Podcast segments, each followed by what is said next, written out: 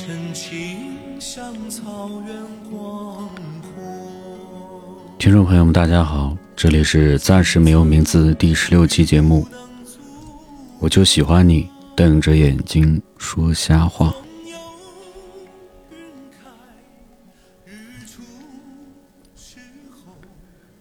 人怎样活着会健康持久些呢？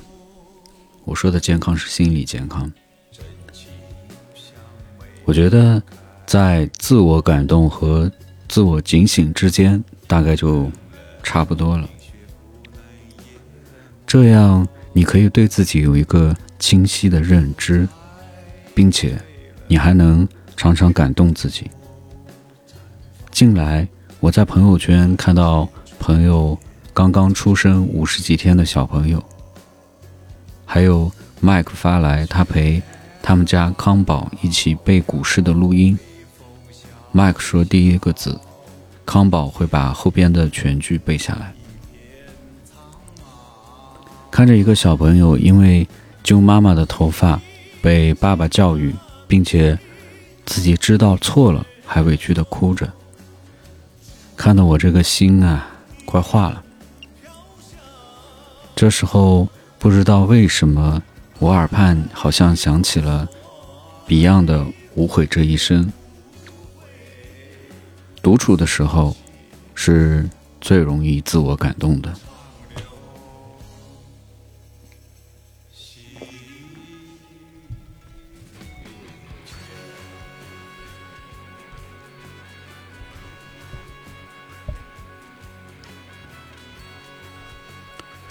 经常会在脑海里给自己脑补很多画面来自我感动，以至于有时候我也有些狐疑，狐疑哪些事情是真的发生了，而哪些事情是我自己幻想出来的。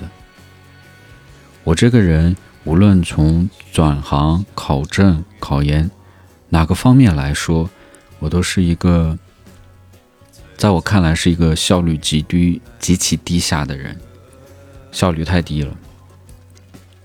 但我依然时常安慰自己，骗自己，说服自己是一个辛苦努力的人，并且常常在夜晚的路灯下自我感动。有很多次，我会从图书馆踏着昏黄的路灯，踩着树叶，背着书包往住的地方走。塞上耳机，放几首自我感动的歌，想想也是好玩。有些事情好似早有预见。早在多年前，我的 QQ 签名是这样的：我爱独自去旅行。包括我的微信号也是 T-Mac 加独自旅行的拼音字母。T-Mac 是因为小时候喜欢麦迪。还没上高中的时候，当时读门牙，脑子里就有一个特别酷的画面，就是一孩子肆无忌惮的背着书包，一个人在长安街流浪，从东走到西，从西走到东，自我警醒。有很多时候会真诚的称赞我的一些朋友。我会觉得他们真的很优秀，每个人都是一道光。但是轮到别人夸我的时候，虽然我内心也是开心的，但开心之余是一种警醒，因为，因为我觉得我自己知道我并没有朋友称赞的那么好。情商高是我听过好几个哥哥说过的。词语，他们会说你情商很高。老别说，如果你一个人夸你情商高，那说明你情商很低。我是有自知之明的，其实我不是情商高，我只是对于真心诚意对待我的人，我会多留意一下他们的所想所需。我会尽量照顾他们的情绪、感情，因为人家也是同样这样照顾我的。人和人的相处，多数时候是因为礼尚往来，你来我往，不断的互动之间，造就了不断加深的友谊和情感。所以，当有人夸赞你的时候，你千万别飘。如果你做到了别人的夸赞，希望你继续加油，再接再厉。当然，如果你没做到别人所夸赞的，也希望你继续努力。你应该可以做得更好。再说到自我感动吧，再说回自我感动，我们一定要善于做这件事情。每当你累了不想坚持的时候，希望你能自我感动一下，在内心告诉自己是多么的伟大。你应该自豪你现在的坚持，就像。健身教练常说的那句话：“你可以的。”我也建议你在累的不想坚持的时候，自己给自己灌几碗鸡汤，自我感动一下。比如跟随自己的内心，他一定会带你去你应该到的地方。胜利的曙光其实就在前面，你现在放弃实在是可惜。如果直线做不到的事情，别气馁。换条曲线再试试，勇敢的活下去。在这个时常令人绝望的成人世界里，你可以的。我有一个朋友，理想是做电台主播，后来他发现自己的嗓子根本做不了主持人。再后来，就像就想说，电台做不了，那么做电视吧。结果又发现。电视台根本不是人待的地方。其一心想拥有一个气味相投的高效的团队，做自己喜欢的节目。他人呢是爱憎分明，爱憎分明，我觉得是人骨子里的。所以人际关系上的洁癖，让他对在面对假装、欺骗、讨厌的人时无法讨好。他总希望身边都是喜欢的人，聪明大气、善良诚实，但很快他就知道自己是多么的天真和幼稚。就这样，这位朋友从民生记者，再到政府新闻办，在这个旱涝保收的试验编制中挨日子。事情当然不会就这样结束。在体制里熬过了四个年头，用朋友的话说，没有什么比决定辞职和分手来得更爽快，特别爽。离职的时候，主管领导对他说：“凭你的能力，一定可以在新的地方做得更好。”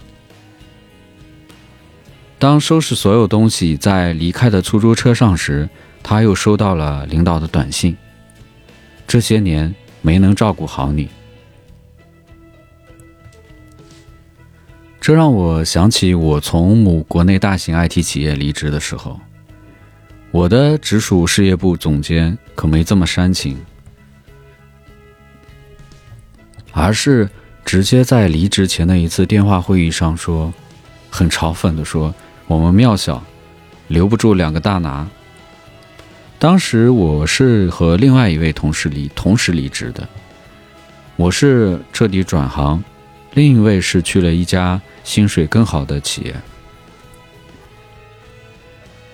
其实，人没有什么是不能失去的，除了内心和自由。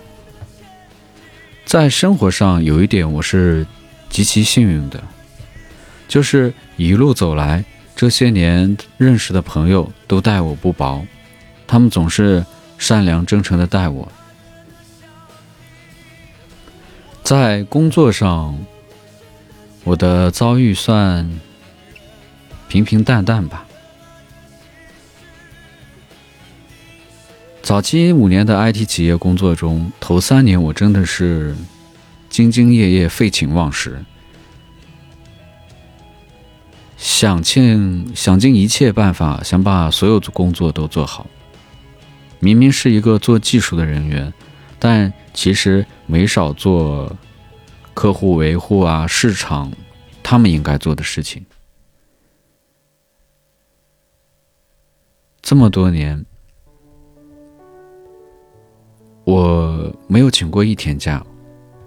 那个时候，经常因为对接的数据是保密数据，而半夜三更扛着一个机箱，跑到数据对接的兄弟单位，和兄弟单位的同事一起跑数据、做调试。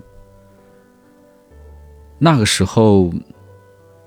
满身都是使不完的力气，只有一个目的，把工作做好做漂亮，然后得到客户的认可，能够回款。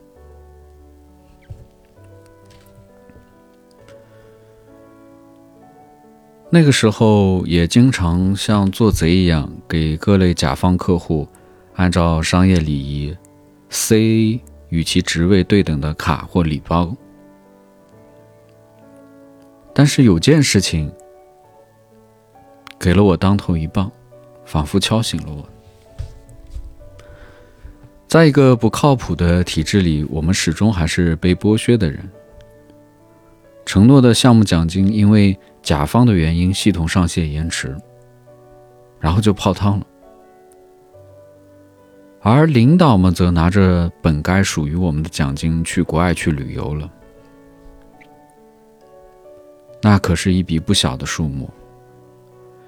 面对这种独裁和剥削，面对画了一次又一次的大饼，而非产品技术和行之有效的管理，那句“斗志加方法论”的口号，每每想起都让我想吐。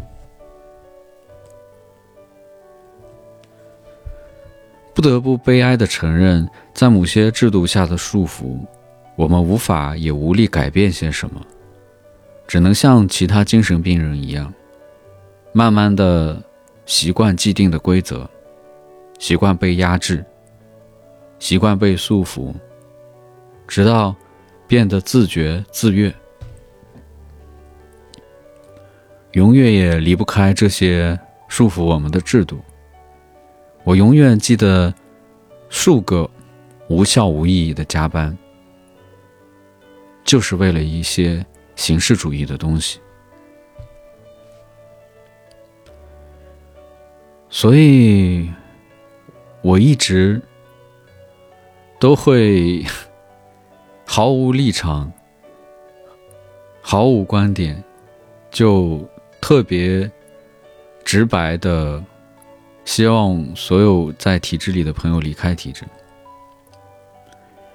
我有一位朋友进来纠结是否要离开编制，我很想劝他找到下家后大胆的离开，潇洒的不回头，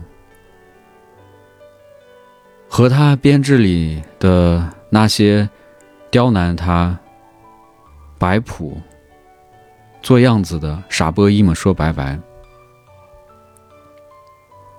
离开之后，就再也不用和自己恶心的人在一起工作。